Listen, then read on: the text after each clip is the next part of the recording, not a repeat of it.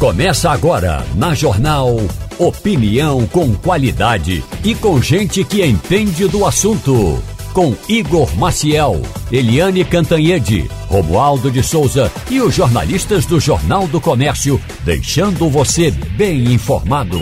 Passando a Limpo. Começando, passando a limpo aqui na Rádio Jornal, deixa eu já dar as boas-vindas aqui para Ivanildo Sampaio, muito bom dia. Romualdo de Souza, bom dia. E também Maria Luísa Borges aqui conosco, muito bom dia para vocês. A gente, na semana passada, falou muito aqui sobre um projeto de lei que foi aprovado na Câmara Federal, Romualdo, aquele projeto que criminalizava a discriminação contra políticos. Então, políticos é como se fosse um, uma ordem é, superior que a lei que já existe não serviria para eles. Então teria que ter uma nova, uma nova lei, é como se tivesse que ter uma nova lei para ser específica para os nossos políticos. Isso passou, passou, foi aprovado na Câmara, só que tem que ir para o Senado ainda, né, Romualdo? É, chega ao Senado sem a animação do presidente da Câmara dos Deputados. Na Câmara, Arthur Lira tanto fez que votou o projeto em regime de urgência. Na prática, meu amigo, minha amiga, quando você escutar essa história de que o projeto foi votado em regime de urgência, foi assim, é, no VaptVupt, sem nenhum debate. Então, na Câmara foi aprovado rapidamente. Só que chega ao Senado e o presidente do Senado, Rodrigo Pacheco, disse à reportagem da Rádio Jornal que não tem pressa. Primeiro, ele informou o seguinte: eu nem sabia que esse projeto estava sendo palavras dele, maquinado pelos deputados. Pois foi maquinado pelos deputados, uma autoria da deputada Dani Cunha, do Estado do Rio de Janeiro e depois é, tratado com a, com o devido, é, com a devida lapidação pelo grupo ligado ao presidente da Câmara. E um dos aspectos dessa lapidação é a agilidade com que foi votado. Aí chega agora ao Senado, só que Rodrigo Pacheco disse: olha, não tenho nenhum interesse nesse projeto, não é nossa prioridade e não vai ser votado por enquanto. Pelo menos nesse primeiro semestre o projeto não anda. Então, já aproveitando isso, desde a semana passada que eu vinha dizendo, precisamos cobrar nossos senadores aqui de Pernambuco. Precisamos conversar com eles, saber o que é que eles pensam, porque quando isso chegar, se chegar, pelo que o Romualdo está dizendo, dificilmente isso vai para plenário nem tão cedo, mas se chegar, a gente precisa saber o que é que pensam os nossos senadores em relação a isso, porque os deputados pernambucanos votaram, a maioria votou a favor, não foi, Romualdo? Ah, a maioria votou a favor, 14 votaram a favor, eh, 9 votaram contra eh, e 3 eh, estavam ausentes. Não estavam presentes. Uhum. Ou 14 ou 13. Então, eu sei que 9 foram contrários, 3 não estavam presentes e o restante, a maioria votou a favor, sim. O, já na linha conosco, a senadora Tereza Leitão, senadora pelo PT aqui em Pernambuco. Senadora, muito bom dia para a senhora, seja bem-vinda ao Passando a Limpo.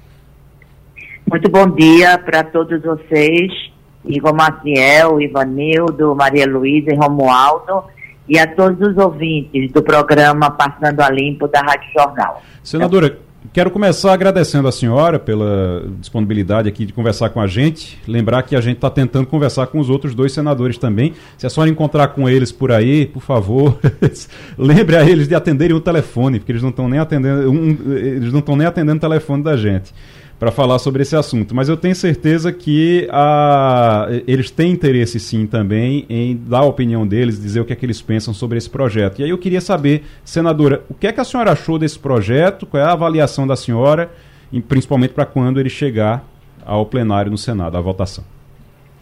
Primeiro, eu concordo com o presidente Pacheco que a gente tem que ter muita parcimônia para analisar projetos dessa natureza. Todos os projetos que dizem respeito à nossa própria forma de legislar a nossa conduta, a nossa postura, o nosso decoro.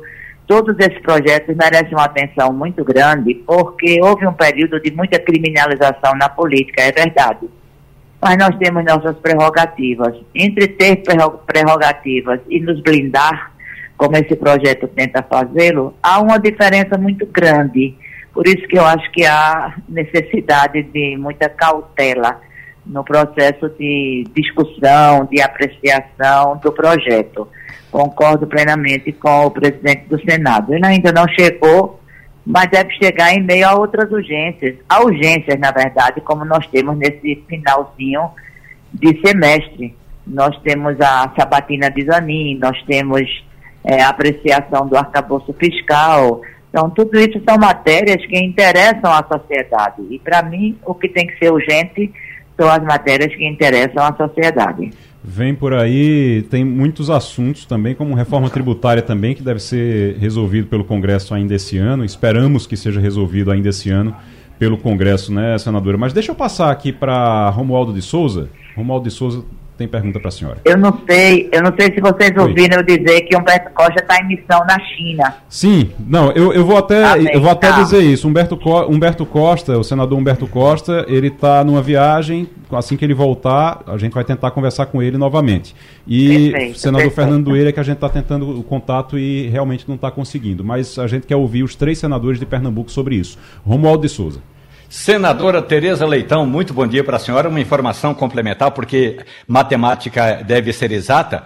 A Câmara, quer dizer, a bancada de Pernambuco na Câmara de Deputados são 25 deputados. 13 votaram sim, 9 votaram não e 3 estavam ausentes. Isso aí dá 25. Portanto, a maioria dos deputados votou a favor do projeto. Agora, senadora, por gentileza, na Câmara dos Deputados, o líder do PT, o deputado Zeca do PT, o Zeca Dirceu, melhor dizendo, Zeca Dirceu, orientou a bancada a votar a favor do projeto.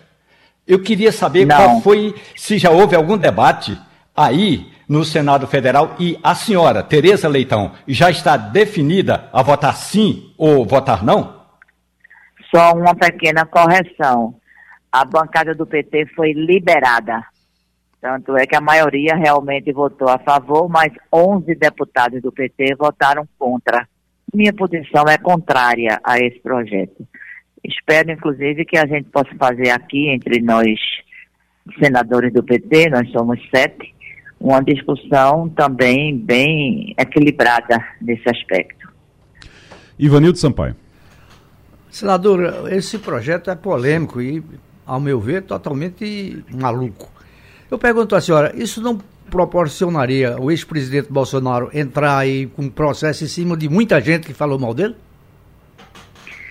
Eu acho assim, Vanildo, que a gente não pode fulanizar os projetos, né? O projeto não pode ser feito a favor de alguém ou contra alguém, mas ele é polêmico, concordo com você. Ele é polêmico e, a meu ver, desnecessário, porque todos que ele cita como protegidos ou super protegidos, por isso que vem a ser uma lei, já tem as suas prerrogativas de proteção. Como eu disse no início, nós estamos muito vulnerabilizados pela criminalização da política. Uma descrença muito grande na política e quem exerce a atividade política é comumente atacado ou atacada, com todo tipo de, de preconceito, inclusive. Porém, não é nos botando dentro de uma redoma que a gente resolve esse problema. Até repito, porque nós temos, por exemplo, imunidade parlamentar. Para mim, isso já é suficiente. O que a gente precisa é ter um ponto de equilíbrio. Eu acho que o que está faltando, diante desse processo recente, de que político não vale nada, é tudo farinha do mesmo saco, político só faz roubar, tudo são coisas que precisam ser respondidas por uma alteração na prática política, por uma nova relação com a sociedade, para mostrar que, de fato, quem está nesses espaços de representação, seja no legislativo, seja no executivo, seja no judiciário, tem algo a fazer pelo Brasil, tem algo a fazer pela sociedade de positivo. Então, isso não é uma lei que vai resolver ainda mais uma lei com essa natureza, como você disse, polêmica, e eu acho que confronta até com instrumentos e com prerrogativas já existentes desde a Constituição. Acho uma lei absolutamente, além de polêmica, desnecessária e que confronta com a relação com a sociedade. Senadora Tereza Leitão, só para encerrar, Maria Luísa Borges tem Bom dia, senadora. Mais uma vez eu reitero o agradecimento Luísa. de Igor, que realmente é muito bom quando você tem assim um político vindo a público, não é? Dizer como vai votar, quais são suas considerações. Pelo que a senhora disse, é bem possível que essa lei não caminhe no Senado da forma como caminhou bem assodadamente na Câmara, não é? É, pelo que o presidente colocou, ela será será uma tramitação normal, digamos assim, não é? Há matérias em que se pede urgência, sem sombra de dúvida. Matérias do próprio executivo, matérias do legislativo, há urgências pedidas pelo autor, há urgências requeridas pela própria casa, mas pelo que eu ouvi do presidente Pacheco, não haverá urgência, haverá uma tramitação normal e como nós estamos já em vias de concluir o primeiro semestre, né, nós concluímos o primeiro semestre em meados de julho e temos matérias pendentes, tanto de parlamentares como do executivo, a exemplo da lei do arcabouço fiscal, só depois dela aprovada é que nós podemos nos debruçar na reforma tributária, que foi citada por Igor Maciel, e temos também a sabatina do Supremo Tribunal, que está marcada para o dia 21, né, a próxima quarta-feira dessa semana, depois de amanhã. Então, nossas urgências são essas. Muito... Depois, evidentemente, que a uhum. matéria veio para cá, ela será apreciada. Muito bem. Senadora, muito obrigado pela disponibilidade. Senadora Tereza Leitão conversando com a gente aqui. Vamos, ficamos no aguardo de conversar com os outros senadores também sobre esse assunto, apenas para saber realmente a opinião deles em relação a esse projeto que foi aprovado na Câmara. Mas, senadora, muito obrigado pela participação, muito obrigado pela disponibilidade. Sei que a senhora a senhora estava inclusive começando uma reunião e, e saiu para conversar Exatamente. com a gente. Pronto, pois volto para a sua reunião. Muito obrigado, viu? Tá bem, muito obrigada a todos vocês, meu bom dia a todos que estão ouvindo o programa e uma boa semana de trabalho. Deixa eu. Ontem o, o Estadão, no fim de semana, o Estadão publicou uma reportagem sobre a primeira-dama Janja. Janja tem poder de veto no governo e interfere em áreas como economia, defesa e publicidade. Primeira-dama dá a palavra final em propagandas institucionais do governo ordens para a equipe econômica e já tomou medidas que confrontaram o partido do presidente. Desde o início do ano a gente tem ouvido algumas reclamações e eu quero dizer o seguinte: quando eu digo a gente tem ouvido, muita coisa não é pública, tá? Muita coisa não é pública, porque a gente fica o tempo todo escutando o pessoal nos bastidores. E aí tem gente do PT que reclama, tem gente do governo, que não é do PT, mas é do partido aliado, que reclama também. E aí isso não vai a público, até porque é uma coisa muito pessoal, muito do, do trato deles ali com a primeira-dama e com o presidente. Mas muitos têm se mostrado incomodados, sim. Eles se mostram incomodados. A gente já falou rapidamente sobre isso algumas vezes aqui. Ivanildo, inclusive, fez um, um, uma crítica aqui, eu acho, há alguns meses já, no início do, do governo, é, sobre é, a atuação da primeira-dama, que ela tem todo o direito, e aí eu vou repetir aqui, ela tem todo o direito, todo o direito de trabalhar, ela tem todo o direito de atuar, sim, mas tem que ter muito cuidado para não interferir naquilo que é planejamento do governo. Por exemplo, a gente já viu isso acontecendo. A gente já viu isso acontecendo com o Ministério da Fazenda.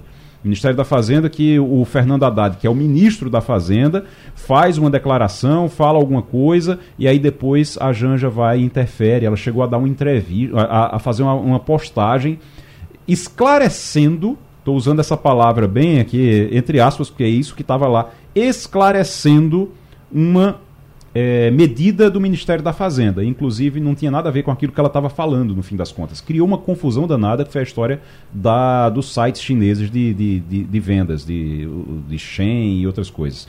Então, é, é, aquilo ali gerou uma confusão danada.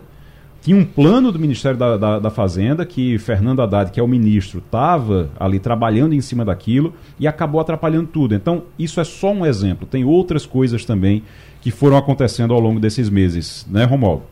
É, é bom lembrar hum. que a reportagem da Rádio Jornal já havia informado ao nosso ouvinte que quando foi no 8 de janeiro, um domingo à tarde, o presidente da República, Luiz Inácio Lula da Silva, estava no interior de São Paulo quando foi informado da invasão aos prédios públicos aqui em Brasília. Naquela época, naquele 8 de janeiro, havia um plano do ministro da Defesa, José Múcio Monteiro, que a intervenção naquela ocasião deveria se dar por meio de uma GLO, Garantia da Lei e da Ordem.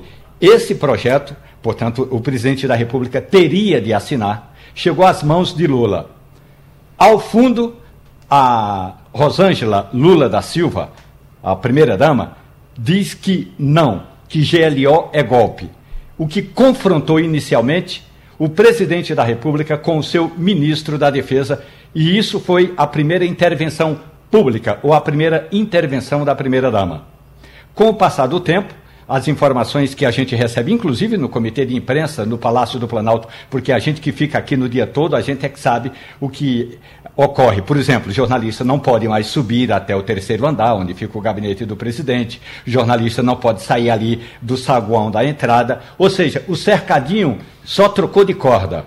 Continua daquele mesmo jeito. E aí essas informações vão chegando aos poucos, a conta gota. Então, é verdade, muitos políticos aliados e próximos ao presidente da República têm reclamado da interferência da mulher do presidente, que agora tem um gabinete. E aí, vamos lembrar, no Lula.1, no Lula 2003, onde hoje é o gabinete da primeira-dama, havia ali o gabinete entregue ao secretário de Movimentos Sociais. Uhum. Era Secretaria de Articulação com os Movimentos Sociais, que era Frei Beto. E aí é, Carlos Alberto Libânio Cristo ficava ali pertinho de Lula. Com o passar do tempo, a primeira-dama Marisa Letícia ocupou aquele gabinete e agora, com a chegada é, de Rosângela Lula da Silva, ela se apoderou novamente de um gabinete próximo ao presidente da República. Deixa eu. É, nessa reportagem do Estadão, tem uma, uma passagem de um caso que aconteceu com Jacques Wagner. Jacques Wagner, senador, líder do governo no Senado, e ex-governador da Bahia e um grande amigo de Lula de muitos e muitos e muitos anos. E aí diz que o líder do governo, nessa reportagem, diz que o líder do governo no Senado, Jacques Wagner, procurou Lula para alertá-lo sobre a insatisfação de companheiros com atitudes de Janja. O presidente teria respondido então que Jacques Wagner não deveria mais repetir a crítica caso quisesse preservar a amizade de décadas. E aí a conversa encerrou nisso. Maria Luísa. Eu estava olhando aqui, alguns ministros foram a público defender Janja. Uhum. Né? É, Alexandre Padilha deu uma tuitada, Ana Moser do espor, dos esportes né? e Wellington Dias é, já teriam saído em defesa. Mas considerando que o atual governo tem quase 40 ministros, se só três vieram a público, eu acho que o silêncio dos demais fala muito. É, é, já tem um gabinete ao lado do, do marido, presidente, e o que a, a, a reportagem traz, que já foi muito falado, mas que a, talvez não de forma tão contundente, com tantos bastidores, é que ela decide quem entra, quem sai, que não nenhuma campanha é, do governo é aprovada sem passar pelo crivo dela. Então, de fato, é como se fosse uma super-ministra, não é? Só que ela não tem mandato, nem ela foi nomeada, nem pode ser, né? Que seria... É, nepotismo. Né? Exatamente. Seria então, é, é, uma situação delicada. É, se é verdade que, que Lula ameaçou até o best friend, né? É, de, de não continuar a amizade se ele, se ele permanecesse na crítica, é uma situação muito, muito delicada. E, e veja, não tende a melhorar. Não me parece é, é, que Lula faria uma opção, por exemplo, de pedir a Janja para ficar é, mais no canto, mais na sombra, se ela está tão tão desenvolta entre os ministros. Tem uma coisa, uma, uma coisa que é muito importante, que eu até tinha visto, acho que tem a, é, essa fala do, do Marco Maciel, é, na reportagem, o ex-vice-presidente Marco Maciel, pernambucano, que ele dizia que ele dizia que, olha, o presidente precisa almoçar precisa almoçar, jantar com os políticos, com os deputados, com os senadores, principalmente os de partido pequeno, principalmente os do baixo clero, mas que precisa estar o tempo todo em contato com eles. Tem informação que alguns dias a gente, a gente teve, acho que até Fernando Castilho que tinha recebido essa informação, tinha passado também, que disse que o, um dos grandes problemas que o pessoal tem reclamado muito é que ela exige que Lula esteja em casa às 6 horas da noite para o jantar, sempre, todo dia. E aí ele não pode ficar até mais tarde conversando com, fazendo articulação política que dizem, olha, o principal era o diferencial de Lula era a articulação política. E aí tem um deputado do PT que fala para a reportagem também, em, na condição de anonimato, mas fala dizendo, ó, ele está sem tempo para fazer política, que era o seu diferencial. Então, isso, tá, isso estaria, está aqui a frase, ó, é, Marco Maciel dizia que um presidente sem tempo para namorar deputados, especialmente os sem expressão política, tem vida difícil no Congresso. E o que a gente está vendo realmente é a vida difícil de, de Lula no Congresso, Ivanildo. Veja bem, eu acho que o que está acontecendo é que é preciso um pouco de discrição é, por parte da primeira-dama, não é? Ela se expõe muito, não creio que, por exemplo, uma primeira-dama como foi Dona Ruth, mulher de Fernando Henrique, uma mulher intelectual, professora universitária, não desse palpite no governo, mas ela dava de maneira discreta, provavelmente a sós com o marido. Acontece que a nossa primeira-dama atual aparece mais do que o marido. Algumas vezes ela, ela é, se expõe demais em, em temas que são polêmicos. Não é isso não é bom, não é bom nem para ela, nem para Lula, nem para o país. E quanto a essa amizade de Lula com, com o, o, nosso baiano, o Jacques Wagner, nosso Jacques Wagner, jamais vai ser a mesma. Se Lula, se Lula, se Lula realmente disse isso, não tenha nenhuma dúvida que essa, essa amizade trincou. E depois que trinca, você não conserta mais. É, é uma, uma situação é, realmente muito complicada porque você não está falando de um auxiliar, você não está falando de uma é, de alguém que foi contratado é para estar ali. Mais próxima é a pessoa presidente. mais próxima. É, eu queria só fazer um, um, um, comentário. Ana Moser, a ministra Sim. do Esporte, ela é, associou a reportagem a uma violência política de gênero. Hum. Chama de covardia é, diz que está à disposição de Janja para estar em frentes contra o machismo, a misoginia e a violência de política. É, não vamos nos calar. É, eu, eu não acho que esse é o tom. E eu, assim, como, como mulher, inclusive, acho que associar tudo a, a, a gênero enfraquece muito o discurso, sabe? É, neste caso específico, se ela fosse uma irmã de Lula do sexo masculino que tivesse uma grande um, um, irmão de Lula que tivesse uma grande influência política sobre o irmão, eu acho que o Estadão teria feito a, a mesma reportagem. Eu acho que não tem é, é, não se trata, pelo menos a meu ver, de uma reportagem misógina. Da mesma forma, da mesma forma que se falou tanto dos filhos de Bolsonaro. Você tinha interferência dos filhos de Bolsonaro em tudo. Todos eram políticos com mandato, ok, tem essa diferença.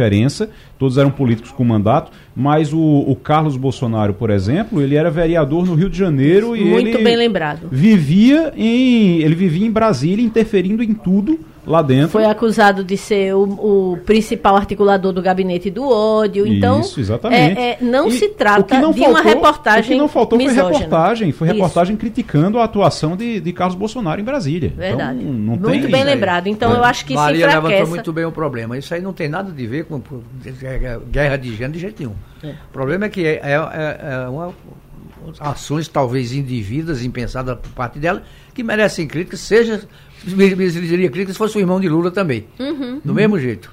Não, não, é por aí que você vai é, clarificar essa discussão. É, qualquer é. pessoa, membro da família ou amigo muito próximo, que tem uma influência desmedida sobre o, a fonte de poder, e no caso a fonte de poder é o José Luiz Inácio Lula da Silva, merece luzes e merece holofote. Né? É, é, quem não está preparado para governar, não está preparado para é, receber críticas, é, não, não deveria nem se candidatar, porque quando você entra no holofote, obviamente que você vira alvo. Romualdo, Lula viaja. Lula fez a live dele hoje. Estava marcado para terça-feira, toda terça-feira, mas fez a live hoje, porque vai viajar, é isso? o que mostra na prática que esse, esse projeto ainda não emplacou nem do ponto de vista da agenda.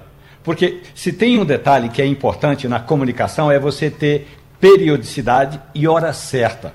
Meu amigo, minha amiga, quando você quer escutar o Passando a Limpo, você sabe que às 9 horas em ponto, até 10 e meia, tem Passando a Limpo de segunda a sexta aqui na Rádio Jornal. Ou se você quer tomar um cafezinho comigo no final da tarde, você sabe que às 5 e meia tem café e conversa. Então tem de ter periodicidade. E aí, de repente, trocou porque o presidente vai fazer viagens a Roma, depois vai a Paris.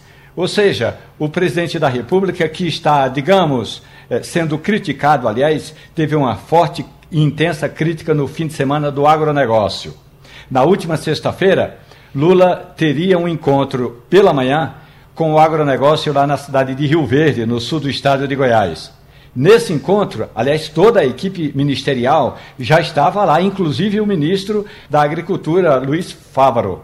Aí, olha, uh, o, quando chegou no avião, o Lula recebeu a informação de que o tempo não estava bom em Rio Verde.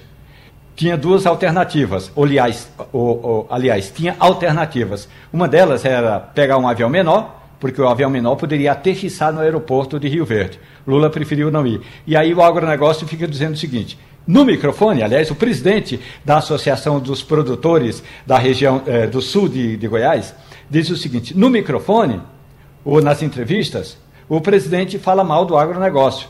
Mas quando a gente arruma uma oportunidade para estar frente a frente, o presidente não aparece. Claro que teve toda uma orientação para que Lula não fosse a, a Rio Verde, mas é, por volta das 11 horas, 11 e meia, o tempo já estava bom. Já poderia é, ter, fazer uma nova tentativa de aterrissagem. E aí acabou que Lula não foi ao encontro com o agro em Rio Verde e não foi inaugurar o trecho da ferrovia Norte e Sul. E agora vai à Europa. É, o, o, presidente Lula viaja novamente, enquanto você tem uma semana bem movimentada aqui em Brasília. Teria muita coisa para articular, né, Romualdo? principalmente no Senado Federal. Porque lembremos-nos, no Senado tem um projeto que é de interesse do governo e que chama-se Arcabouço Fiscal. O relator do Arcabouço Fiscal já disse que vai modificar um dos aspectos importantes que foi colocado ali na Câmara dos Deputados, que é o, o aquele que trata é, do fundo constitucional que dá recursos para o Distrito Federal. Só para o ouvinte entender, Brasília, ou o Distrito Federal, tem parte da área da saúde e da educação que são custeadas é, pela União. E a segurança pública também é dinheiro da União. Então, houve, o arcabouço fiscal lá no, na Câmara dos Deputados cortou recursos. O atual relator lá no Senado disse: não, o, Omar Aziz, eu vou repor. Se ele repuser, o projeto vai ter de voltar à Câmara. Então, o arcabouço fiscal está no Senado. Tem ainda a sabatina do ministro, eh, do advogado indicado de Lula para ir para o Supremo Tribunal Federal, que é o Zanin. Tem também outros aspectos importantes que o presidente poderia estar em Brasília, ou deveria estar em Brasília, para é, botar em ordem uma das grandes, é, um dos grandes problemas na reunião ministerial da semana passada, da quinta-feira passada, foi falta articulação política. E aí tem ministro na articulação política? Tem, mas é preciso alguém botar uma mão, digamos, mais pesada. E aí Lula disse, ô Padilha, é, se referindo ao ministro Alexandre Padilha, e aí como é que estão os cargos? Então, tem mais de 2 mil, são 3.145 eh, cargos que ainda não foram eh, indicados, ou seja, tem afiliados aí aperreando os deputados, deputados aperreando o Planalto, e tudo isso precisa ser resolvido porque o governo tem votações importantes. Então, se Lula quer participar da articulação política, ele poderia muito bem ou libera tudo ou fica em Brasília para fazer esse trabalho. Já na linha conosco, Sérgio Pessoa, que é advogado especializado em direito público e previdenciário. O e, e, também é professor universitário e conselheiro da OAB. A gente tá, viu na semana passada um, os números do IBGE que chamaram a atenção. A proporção de idosos na população brasileira aumentou e a de jovens diminuiu. O aumento da proporção da população idosa e a redução da população mais jovem tem desafios para o crescimento da economia brasileira. A tendência de envelhecimento da população brasileira ficou mais uma vez clara com novos dados do Instituto Brasileiro do, de Geografia e Estatística, que apontou que entre 2012 e 2022, a participação das pessoas com 60 anos ou mais na população subiu de 11% para 15%. enquanto a parcela daqueles que têm menos de 30 anos recuou de 49% para 43%. Isso é no mesmo período. O grupo dos que têm mais de 30 anos, por sua vez, avançou de 50% em 2012, 50% em 2012, para 56% em 2022. Doutor Sérgio Pessoa, isso tem um impacto para a economia e eu estou pensando aqui na reforma da Previdência, que foi aprovada em 2019, depois de muito trabalho, de muita confusão. Talvez agora a gente vá precisar fazer outra, né? Bom dia, Igor. É, assim, realmente aqui isso faz algumas, traz algumas reflexões, né? Como é que nós vamos ter que tratar esse sistema previdenciário e depois até mesmo essa questão do envelhecimento da população da brasileira. Certo, mas ah, como é que fica, no caso, a, a, qual é o impacto que tem isso para a Previdência? Só para explicar para o nosso ouvinte. Uhum, claro. É, o importante a gente estar aqui que quando a população ela envelhece, significa que também a sua vida produtiva, é, a sua vida laboral, ela tende também a se estender, né? Na verdade, o Brasil hoje tem alguns desafios, entre os quais gerar empregabilidade para pessoas após uma determinada idade, por exemplo, após os 40, a gente percebe que às, ocorre às vezes uma redução de oportunidades para essas pessoas, e aí talvez no momento do próprio empresário ter que reaver né, esse posicionamento de querer gente jovem, porque como você falou, a população está envelhecendo e a população jovem está diminuindo. Isso, inclusive, é um movimento que é muito que acabou acontecendo em países como a Europa, e daí, inclusive, a, essa nova era de revolução, de reformas previdenciárias, ela começou a se expandir a partir da Grécia, né? Em 2014, quando teve aquela crise, e foi justamente porque a população grega envelheceu, né? E a população jovem diminuiu, e daqui a pouco gerou um desequilíbrio no sistema previdenciário. Como é que foi esse desequilíbrio? A quantidade de pessoas, de contribuintes que estavam naquele momento contribuindo né, ali para a Previdência, não estavam mais dando conta do, quantitativo de pessoas aposentadas. Lembrando também que no Brasil existem duas situações por critério de idade que podem dar dois benefícios. Aqui tanto o previdenciário, que é a aposentadoria, né? Como também tem o caso do próprio DPCOAS, que também pode se dar às pessoas a partir de 65 anos que se encontram em uma situação de miserabilidade. E aí esse envelhecimento ele acaba mexendo dois sistemas, tanto na assistência social como no próprio sistema previdenciário. Lembrando que o BPC quem faz esse custeio, quem faz o pagamento, na né, fonte pagadora, é o próprio INSS. Maria Luísa Borges. Doutor Sérgio, muito bom dia. É, a própria bom reforma dia. da Previdência, ela já previa, a partir de 2024, é, um ajuste é, a cada quatro anos, dependendo da expectativa de vida. Como a tendência, e aí não só no Brasil, no mundo, é que a expectativa de vida siga aumentando, né, em função de todas as conquistas da medicina, em função de tudo que se avançou assim em tratamentos nos últimos anos, não é, fazendo com que as pessoas vivam mais e vivam mais e com saúde, inclusive. É, é de se esperar que a partir do próximo ano essa revisão e esse aumento da idade mínima ocorra, não é? Sim, é verdade, Maria Elisa. Realmente pode acontecer. Vai, como você falou, né, a própria lei prevê, como se diz, revisões periódicas né, sobre a escritaridade. E aí a expectativa de vida acaba sendo um critério utilizado para aposentadoria, realmente. Quanto a expectativa, ou seja, quando essa expectativa sobe, automaticamente a tendência é as aposentadorias também aumentarem, né, o tempo de mínimo de é, idade aqui para poder se aposentar. E realmente, assim, a tendência é se ter novas reformas. O problema é como essas gestões vão poder, é, perdão, como essas gestões vão fazer em relação a administrar essa problemática. Porque realmente, quando a gente também fala dessa aposentadoria, existem questões também relacionadas à administração pública. Sérgio, é, doutor Sérgio Pessoa, a gente uhum. viu a reforma da Previdência, a dificuldade que foi para aprovar, quando aprova já está uhum. desatualizada. A gente está com dificuldade agora para aprovar a reforma tributária. Eu acho que quando aprovar a reforma tributária já vai estar tá desatualizada também.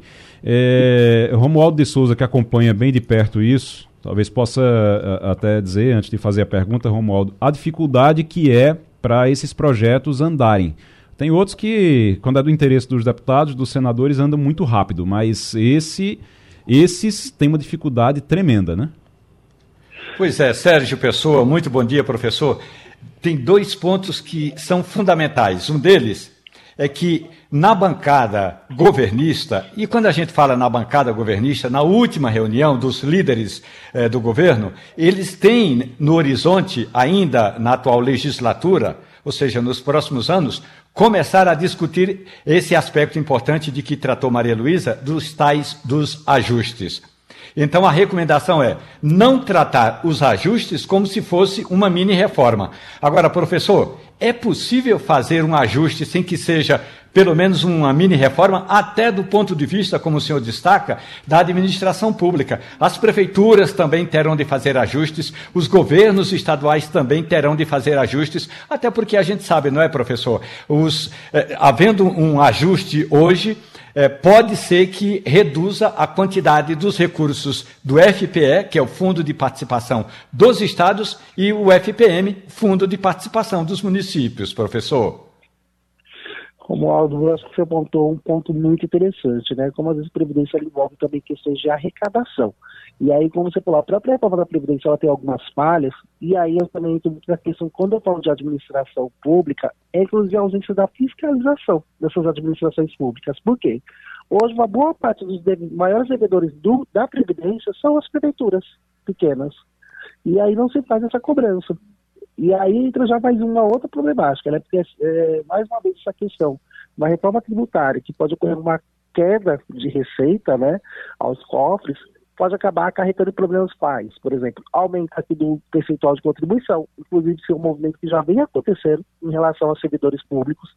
A Prefeitura do Recife é o caso mais recente aqui local, né, que recentemente alguns servidores já fizeram alguns protestos em relação a essa circunstância, mas assim, eu acredito talvez uma das circunstâncias que pode ocorrer é o aumento desse percentual de contribuição no qual o trabalhador vai ter que repassar para a Previdência. Bem, Sérgio Pessoa, doutor Sérgio Pessoa, advogado especializado em Direito Público Previdenciário, muito obrigado pela participação aqui no Passando a Limpo.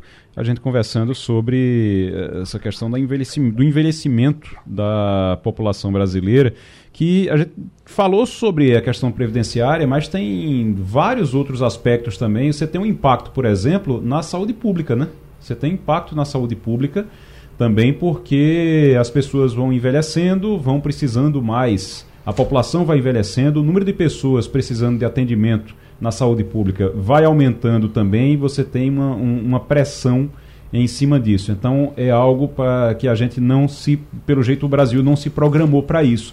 E tem mais, tem um negócio que, que os estatísticos falam, Ivanildo, sobre o, o aproveitar, a gente não ter aproveitado o bônus demográfico. A gente não aproveitou o momento em que a gente tinha uma população é, com menos de 30 anos, maior, muito grande, e a gente poderia ter aproveitado isso para crescer economicamente. O Brasil se envolveu, nesse período aí, o Brasil se envolveu em crises políticas sem fim nesses últimos anos, nesses últimos 10 anos a gente teve, de 2012 a 2022, a gente teve muitas e muitas crises. Teve impeachment, teve confusão com o Bolsonaro, veio uma pandemia também que também atrapalha, mas você tem várias dificuldades aí e o Brasil não pôde aproveitar isso. Agora a gente tem uma população mais envelhecida e aí vai ter realmente muito mais dificuldade. Não aproveitamos o momento que poderíamos ter aproveitado antes, infelizmente. E tem outra coisa que o Brasil mais cedo ou mais tarde vai ter que olhar para ela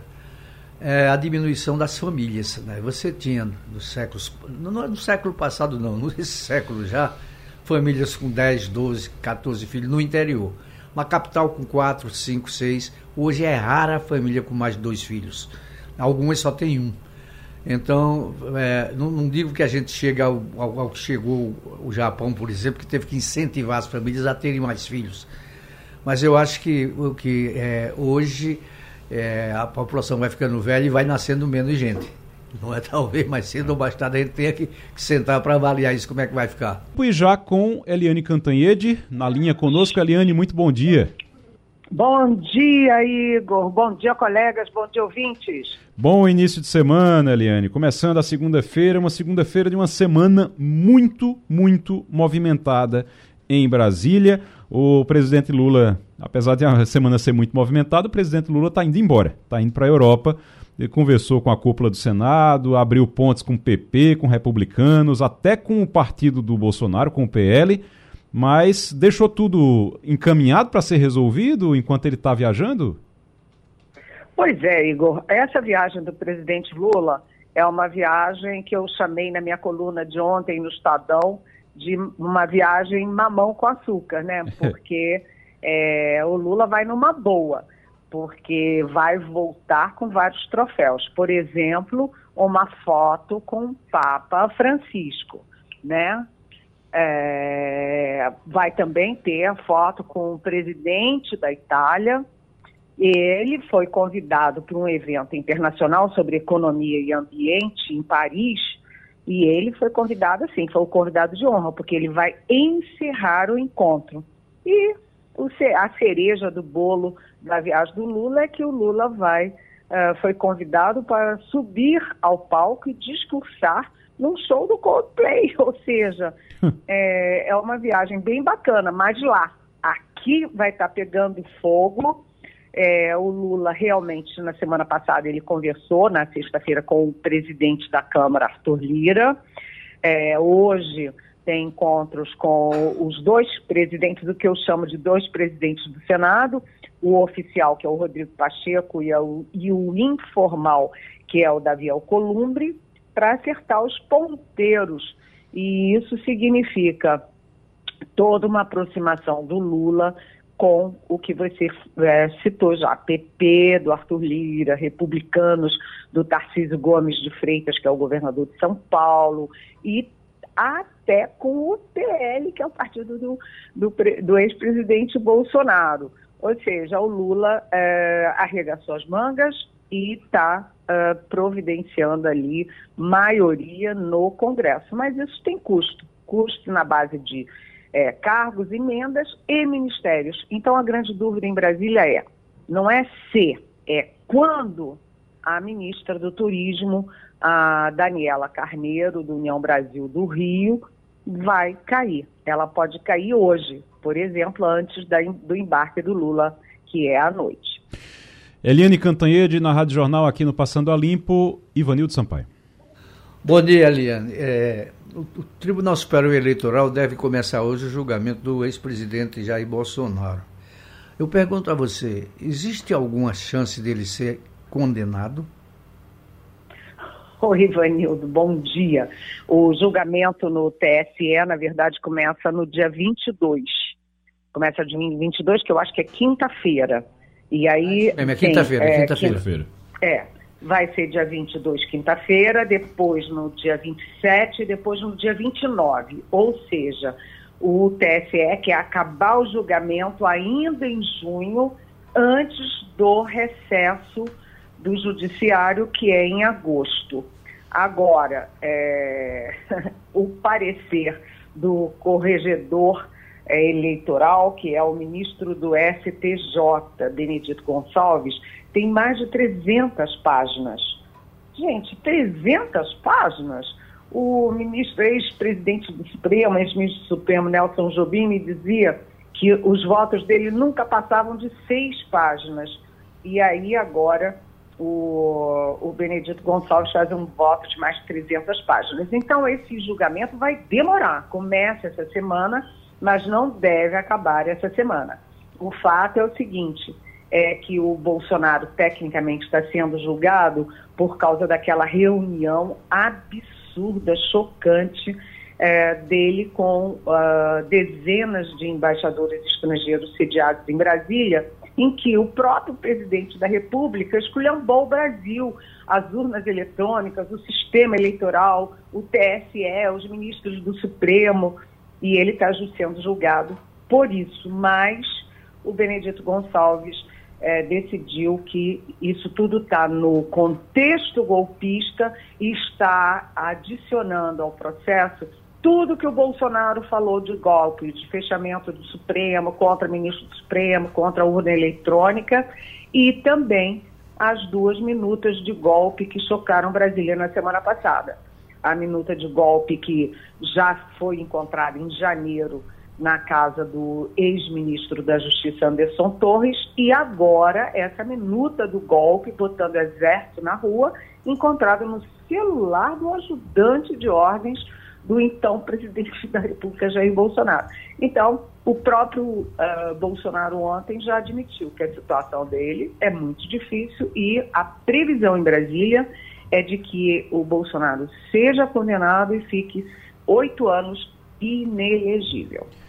Tem uma. Ô, Eliane, tem um prazo, porque isso pode. Eu já vi é, relatos de que esse julgamento pode ir até setembro, até perto do, do, do final do ano. Se você contar tempo de, de vista de. de é, alguém pode pedir vista, e aí pode demorar 60 dias, que é 30 mais 30. Tem o recesso também, isso poderia ir até setembro. Mas o, o, os ministros podem antecipar voto e já ficar resolvido, só que não oficializado. Seria isso? Pois é, aí vai depender da dinâmica do julgamento, porque a intenção do, do TSE é decidir isso ainda em junho, como eu disse, antes do recesso de julho. Sim. Né? Vem aí uh, dia 22, que é quinta, depois 27 e 29 da, da semana seguinte, uh, mas a gente sempre sabe que pode ter um ministro que peça vistas, que pode ter é, uma divisão entre eles, o, o, julgamento ficar apertado e aí ser é, conveniente adiar para um debate maior. Ou seja, é, há uma previsão de condenação, mas não dá ainda para bater o martelo de quando vai ser a decisão. Maria Luísa. Bom dia, Eliane. Já que a gente está falando de, de minuta de golpe, de possibilidade é, de Bolsonaro é, é, ficar inelegível, é, começaram os depoimentos da CPI do golpe. E, pelo que eu vi na sua pauta, já com disputas internas na cúpula da comissão. Detalha para a gente aí o que é que está acontecendo nessa CPI. Pois é, Maria Luísa, a CPMI, né, ela é presidida, o presidente dela é o Arthur Maia, que é do União Brasil e que votou, apoiou o Bolsonaro no ano passado. E a relatora é a Elisiane Gama, que era do PCdoB, que é de esquerda e aliada do governo Lula. Então, começou a sair faísca dessa composição. O fato é o seguinte: a expectativa geral é de que os dois primeiros depoimentos fossem exatamente do Anderson Torres que era o ministro da Justiça que estava com a minuta de golpe, e do uh, tenente-coronel da Ativa, uh, Mauro Cid, que tem no celular dele uma minuta de golpe, que está inclusive preso, né? Porque está envolvido em várias maracutaias. E a expectativa geral era essa. Mas o Arthur Maia, é, presidente, tem o poder de decisão sobre o cronograma. Então, quem deve abrir os depoimentos é o Silvinei Vasques, que era o diretor-geral da Polícia Rodoviária Federal, a PRF, que todo mundo lembra, que fez, é, pegou um mapa eleitoral, viu as sessões onde o Lula tinha sido mais votado no primeiro turno e botou a Polícia Rodoviária Federal para impedir que os eleitores do Lula chegassem às urnas, chegassem às sessões eleitorais.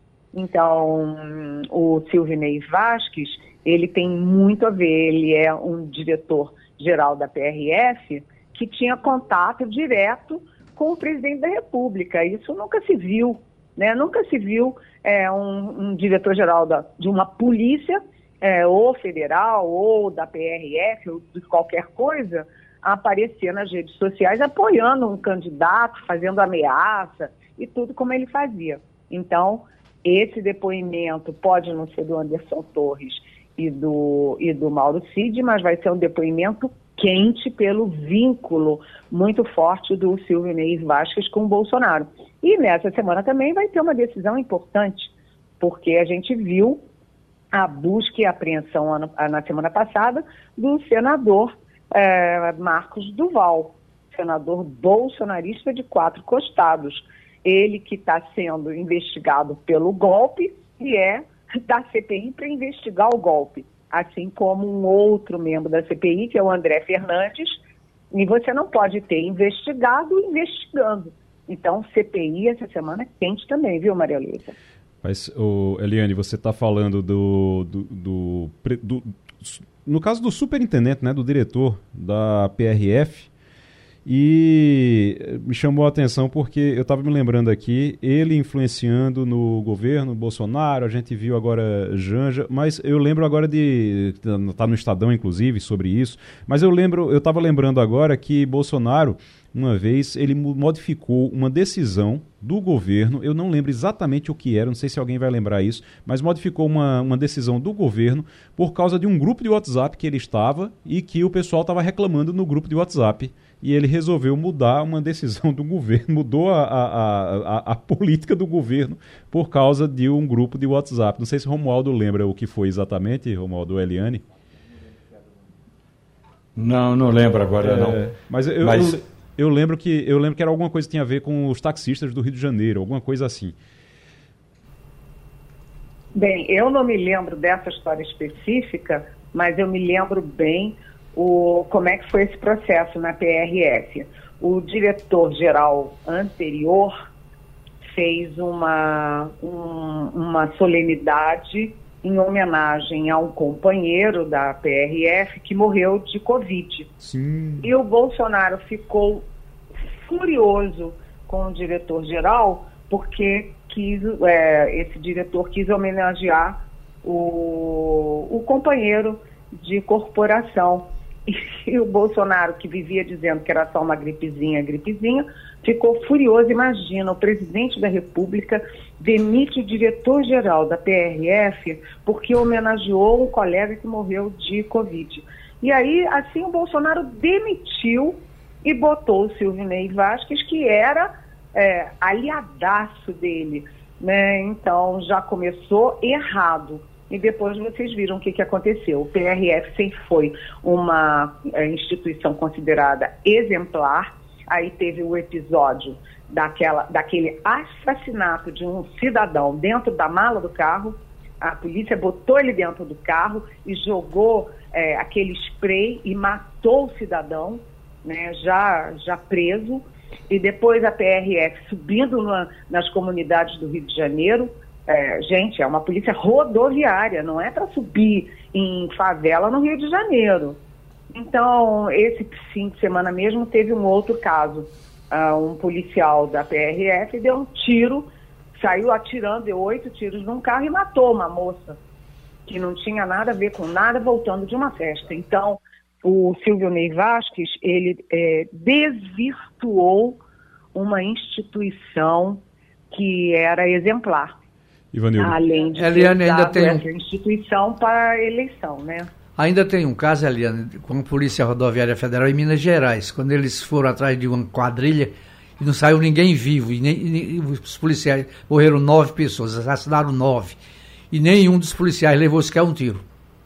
É, isso aconteceu nesse pois é. período é. também, né? Eu tava, eu achei aqui o que era que eu estava falando, olha só. Era, foi no, deixa eu ver a data. 8 de março de 2020. 8 de março de 2020.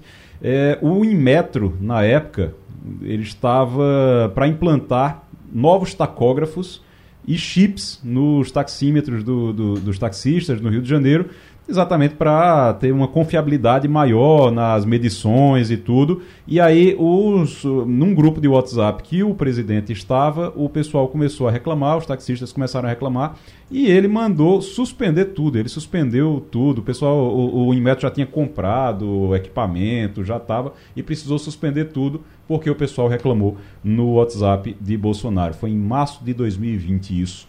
Romualdo de Souza. Eliane Cantanhede, muito bom dia para você.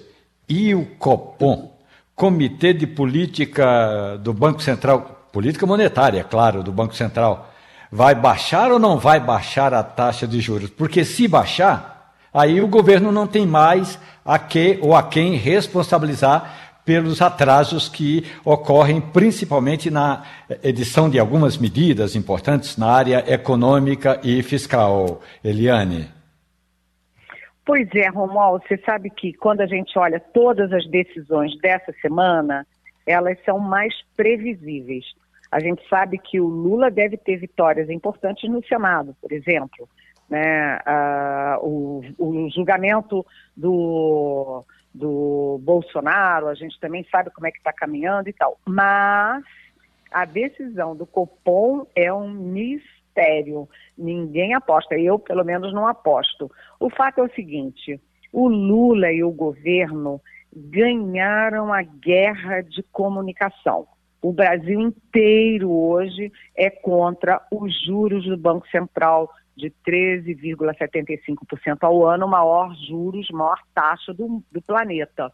Então, o Lula e o, o governo ganharam esse debate, mas, atenção, muitos especialistas, economistas lembram que a inflação está caindo, está chegando mais próxima da meta, a previsão de PIB está aumentando muito porque o Banco Central foi inflexível e duro.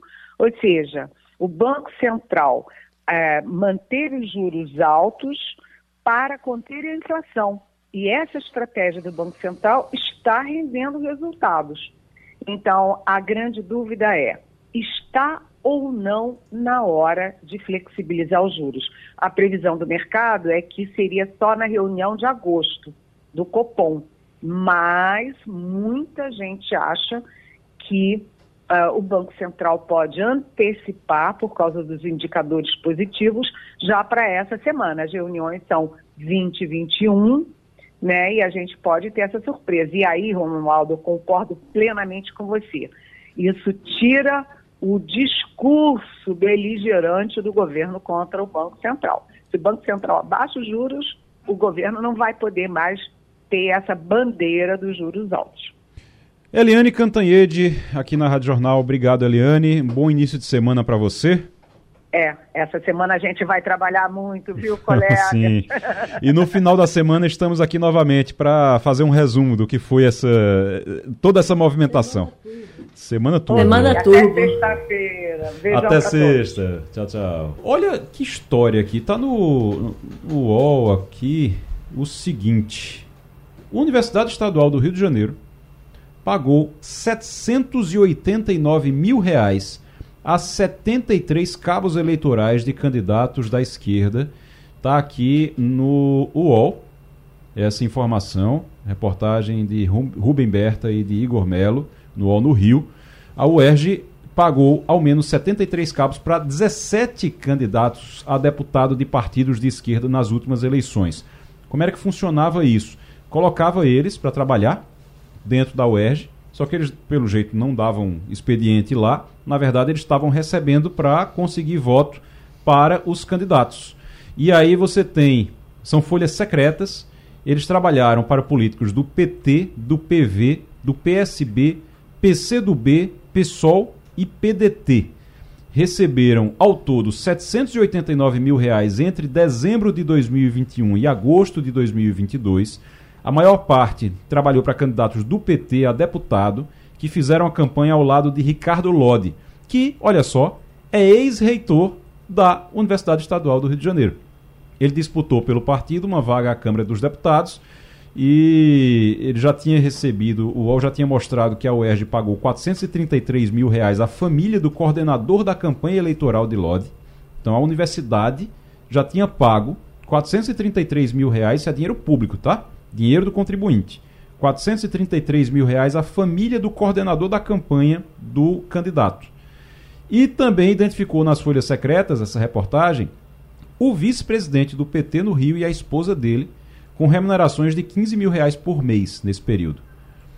Ele nega as acusações. Agora, chamou atenção aqui na lista: tem muitos candidatos a deputado estadual, alguns candidatos a deputado federal. E aí você tem Olha só, aí tem na reportagem tem a lista com os nomes, o cargo que disputou, o partido e quantos cabos eleitorais de cada um foi contratado, foram contratados pelo, em projetos da universidade. Universidade Estadual do Rio de Janeiro. Meu Deus do céu. Você tem, daqui foi eleito, foi eleita a Dani Balbi, deputada estadual lá no Rio, pelo PCdoB. Dani Monteiro, deputada estadual pelo PSOL. A Verônica Lima, deputada estadual pelo PT, esses foram eleitos lá no Rio de Janeiro. E Lindbergh Farias, deputado federal pelo PT, foi eleito também. Ele, inclusive, teve dois cabos eleitorais que foram contratados nesse esquema, nesse suposto esquema, pela Universidade Estadual do Rio de Janeiro. Lindbergh Farias, Romualdo, é o, o, o marido, namorado, o marido, marido da, da, da presidente do PT? É isso? É, eles usam o termo namoridos, Sim. porque ambos estão solteiros, ou pelo menos ambos não estão casados um com o outro. Agora, é bom lembrar que esse Ricardo Lodge, é, que foi reitor da Universidade do Estado do Rio de Janeiro, ele é advogado e foi um dos advogados da então presidente Dilma Rousseff no processo de impeachment. É, Quando o relatório esteve na Comissão de Constituição e Justiça da Câmara dos Deputados, que é para onde vai primeiro, ele atuou na defesa de Dilma Rousseff.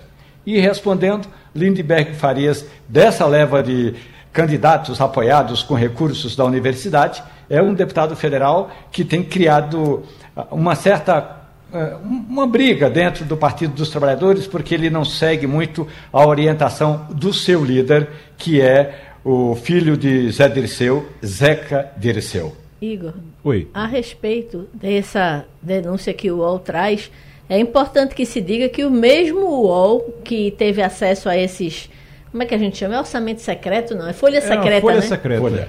Eles o, eh, detectaram mais de 2 milhões no ano passado pagos a aliados de Jair Bolsonaro. Uhum. É, a cúpula do PL e um assessor de Carlos Bolsonaro eram os contemplados no ano passado. Ou seja, a UERJ é bastante eclética quando a gente fala de é, favorecer é, assessoria de políticos eclética e assim, que, que coisa Eu absurda, quis usar um termo né? suave. Forma, que coisa absurda que Agora, a forma como se, se usa. Esse dinheiro é, é, verba federal ou verba estadual? É o, é o Universidade o, Estadual do Rio de Janeiro. Exato, é, estadual do Rio de Janeiro. É. Exatamente. É dinheiro do contribuinte. É, é, é, dinheiro do contribuinte. contribuinte fluminense ajudou a, a custear 2,4 milhões no ano passado, às vésperas da campanha eleitoral, e agora está ajudando agora, os aliados. Mais do... um milhão e pouco, porque quando você junta 789 milhão, mil reais com os outros 433 do próprio Ricardo Lodi,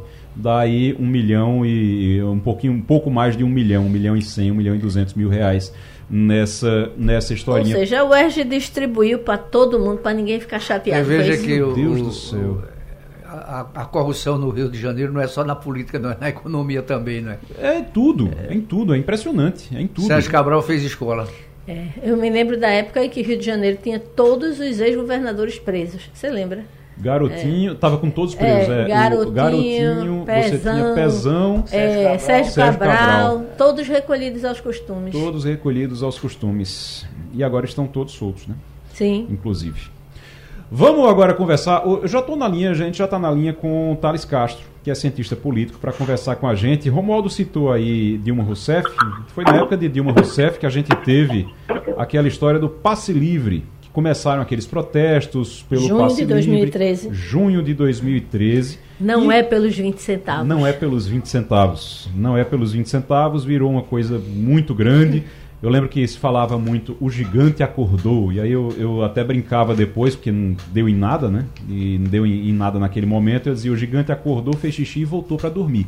Porque realmente a gente não viu grande resultado daquilo que, da, daquilo que aconteceu naquela época. Viu, sim, acabou com o impeachment da, da presidente, Dilma Rousseff, e começou com aqueles protestos. Mas a principal pauta naquela época era o passe livre, era a história do passe livre. E agora eu estou vendo aqui que o país já tem 74 cidades com tarifa zero e pressão deve fazer a discussão crescer em 2024.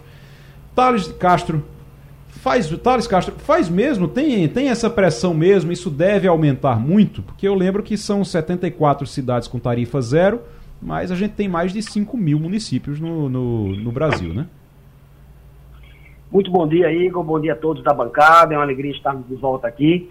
Pois é, é, é, a gente precisa só calibrar um pouco a perspectiva estatística, porque desses 5 mil e grosso modo 700 municípios brasileiros, é uma quantidade muito pequena tem de fato uma autarquia né, que faz a parte de gestão, de concessão de serviços públicos, envolvendo, sobretudo, é, veículos de grande, de grande locomoção social, estamos Sim. falando aí de ônibus. Mas, de qualquer maneira, é, houve um, um aumento, né? estamos falando de 74 cidades, 74 núcleos urbanos, que adotaram aquelas movimentações das jornadas de junho, as famosas jornadas de junho de 2013, 10 anos naquele momento. Agora, 10 anos, foram 10 anos para chegar a 74 cidades. A tendência é que isso, isso pode aumentar de alguma forma agora por conta das eleições municipais, os prefeitos estarem oferecendo isso, prometendo isso nas campanhas do ano que vem? Sem dúvida, é uma pauta sociopolítica de grande relevo. Tanto é que logo naquele primeiro momento ali de junho de 2013 surge o MPL, o Movimento Passe Livre, que depois vai reverberar para outros movimentos congêneres e análogos, no sentido de garantir aquilo que na ciência política a gente chama de saturação, a gente chama de fadiga do aparelho político. O PT estava no poder desde janeiro de 2003, portanto, 10 anos também, Parece-me que a cada 10 anos há um grande fluxo, né, um ponto de inflexão de é, tentativas meio bruscas ou meio institucionalizadas de renovação.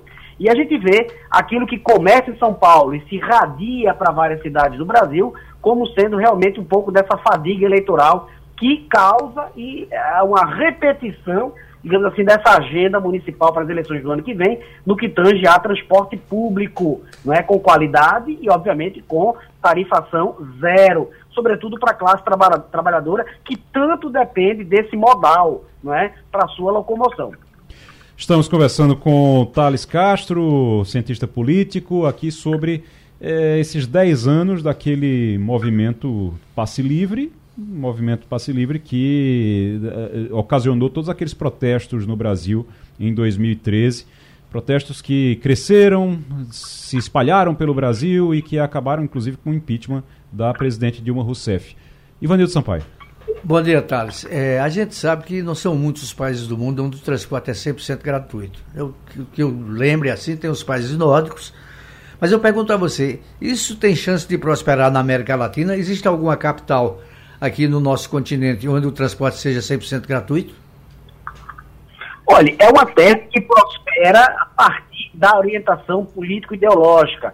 Geralmente regimes mais de esquerda ou de centro-esquerda, com um apelo mais progressista, tentam realmente estabelecer um cabo de guerra com as empresas concessionadas, as empresas é, de transporte público concessionadas, para fins de redução das tarifas ou mesmo abolição. Uh, com exceção talvez de Cuba, eu não vejo uma capital de grande monta aqui na América Latina que tenha transportes uh, públicos urbanos totalmente gratuitos, não. Isso aí eu desconheço. E olha que a gente tem um pouco de andança, Ivanildo, aí nessa, nessa jornada aqui latino-americana. Agora, o que é importante mencionar é que esse transporte público, ele não só é pauta sociopolítica, né, ele é agenda sociopolítica, mas ele é também simbolicamente um contexto que vai repercutir até mesmo 2022.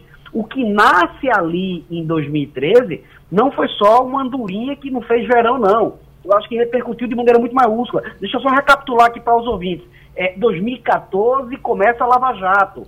Não é? 2015, dezembro, o então presidente Eduardo Cunha da Câmara abre o processo de impeachment naquele dezembro, ele matura ao longo do primeiro semestre de 2016 e no último dia de agosto de 17, Dilma Rousseff vai ser empichada. Governo de transição Temer de dois anos mais ou menos. E aí, naturalmente, na esteira da eleição de Trump de 16, nós temos, entre outros fatores, naturalmente, a, a eleição de Bolsonaro. Então nós temos um contínuo de eventos né, que começa com a questão tarifária, começa com a questão do transporte público, que vai ter repercussões inimagináveis. Mas fecha-se o ciclo de 10 anos, não é? 2023, o governo volta aí para centro, para o centro-esquerdismo, é? progressismo trabalhista, do PT no poder novamente, e tentando naturalmente abafar o lavajatismo, que foi um dos pilares importantes que culmina na eleição lá de 18, que ainda tem resquícios para as eleições do ano passado, 2022.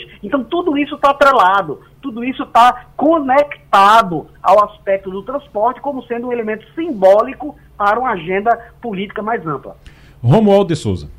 Professor Thales Castro, muito bom dia para o senhor. O senhor fala da sociopolítica, que é importante, mas tem a, a gente sabe que o velho ditado se aplica em qualquer situação. Não tem passagem de graça. Alguém vai ter de pagar, e aí é importante, não é, professor, saber do ponto de vista da socioeconomia ou sociofinanceira para onde vão esses custos. E também o fato de se tira o cobrador do ônibus, por exemplo, do metrô, quem vai fiscalizar o transporte? Como é que vai se dar aquele transporte ali dentro? Porque tem um detalhe importante, não é, professor? Vamos pegar a cidade de Medellín, na Colômbia. A maioria, ou boa parte dos prefeitos de esquerda do Brasil faz romaria para ir acompanhar aqueles projetos sociais. Muito bacanas, muito bonitos, mas tem lá um teleférico que sai da Zona Norte até o centro, que a princípio era público, todo mundo descendo no teleférico, o vento batendo no rosto, aquela coisa maravilhosa, a salsa e o merengue, só que quando chega lá embaixo, o transporte público está deteriorado porque as pessoas não estavam cuidando. Então foi preciso implantar, ainda que reduzida a taxa, justamente para a manutenção do equipamento, professor. Sociopolítica é importante, mas socioeconomia tem que ser levado em conta. Thales Castro. Não tenha dúvida, meu estimado Romualdo, eu concordo com você. Milton Friedman não é, já dizia que não existe almoço grátis. Esse almoço grátis ele está sendo patrocinado por alguém.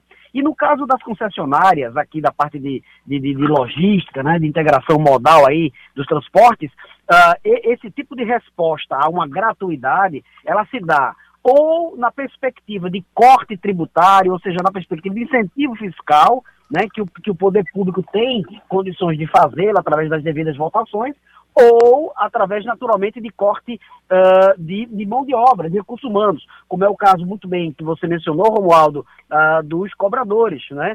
Então, consequentemente, você tem esse tipo de, de, de resposta para atender uma demanda social sociopolítica engajados com a questão socioorçamentária, né, socioeconômica. Uma coisa caminha de mãos dadas. E não há dinheiro que é criado em árvore, obviamente né, como dizia Margaret Thatcher, né, não existe dinheiro público. Margaret Thatcher, a dama de ferro, dizia, só existe dinheiro do contribuinte. E o contribuinte, naturalmente, tendo ciência de como, de que maneira o poder público, zeloso como deveria ser, deve se engajar para atender essa demanda. Decide-se um consenso social, vamos ter transporte público gratuito. Tudo bem, pronto. Qual tipo de resposta compensatória haverá? Público estatal, redução de incentivos fiscais, ok, nenhuma delas. Resposta mais uh, trabalhista, vai cortar na carne do trabalhador, demissões, não é? Então, isso tudo acarreta, repito, aquilo que a gente menciona que não há almoço grátis. Alguém paga a conta mais cedo ou mais tarde. Thales Castro conversando com a gente aqui no Passando a Limpo, Maria Luísa Borges. Bom dia, professor Thales. É, a gente está vendo aqui que é, entre junho de 2013 e junho de, 2000, de 2023, o número de cidades que tinham transporte público gratuito saltou de 10 para 74. A gente está há pouco mais de um ano de uma campanha é, é, municipal né, no, no, em todo o Brasil, mais de 5 mil municípios vão é, é, eleger seus novos prefeitos ou reeleger, caso alguém esteja disputando o, o, um segundo mandato. A minha pergunta ao senhor é: isso deve se popularizar como pauta, como bandeira de campanha, mesmo com todas as considerações que o senhor fez de que alguém vai ter que pagar a conta? O senhor acredita que deve, é, digamos assim, explodir o número de candidatos que vão usar isso como bandeira? Oh, Maria Luísa, excelente a sua pergunta. Eu acredito que sim. Existem hoje alguns itens de pauta, né, eh, no engajamento eleitor-candidato, que eles são praticamente tabu. Não se toca nele sem, naturalmente, ter grande reverberação negativa no campo eleitoral. Um deles é o Bolsa Família. Né? Não se fala negativamente no Bolsa Família, nos programas de transferência de renda, se busca, inclusive, ampliar para determinados setores, segmentos, etc. O outro é justamente o setor do transporte, o transporte público. Né? Então, com, é, é, tocar nessa temática é muito delicado para o, o candidato ou a candidata. É muito delicado para a agremiação partidária. Porque ele entrou no imaginário social como sendo um direito adquirido nato. E não é, efetivamente, as coisas têm custos. E outra coisa, a ideia equivocada é que as linhas de ônibus, elas são uh, do município, e não são. São empresas privadas, não é, que, por concessão do poder público municipal, através de um processo jurídico específico, tem o direito de explorar aquela determinada linha, prestando contas. E outra coisa, a tarifação dessas concessionárias privadas, a partir do poder público, ela obedece uma política de preço regulado. Não é, não é um livre mercado, oferta e demanda. A linha de ônibus ela não pode determinar que a tarifa A seja tanto. Na verdade, isso é feito de maneira regulatória, não é? Através do que a gente chama de preços administrados. Então, veja, o equívoco é esse, é achar que transporte público ele é 100% estatal. Não é.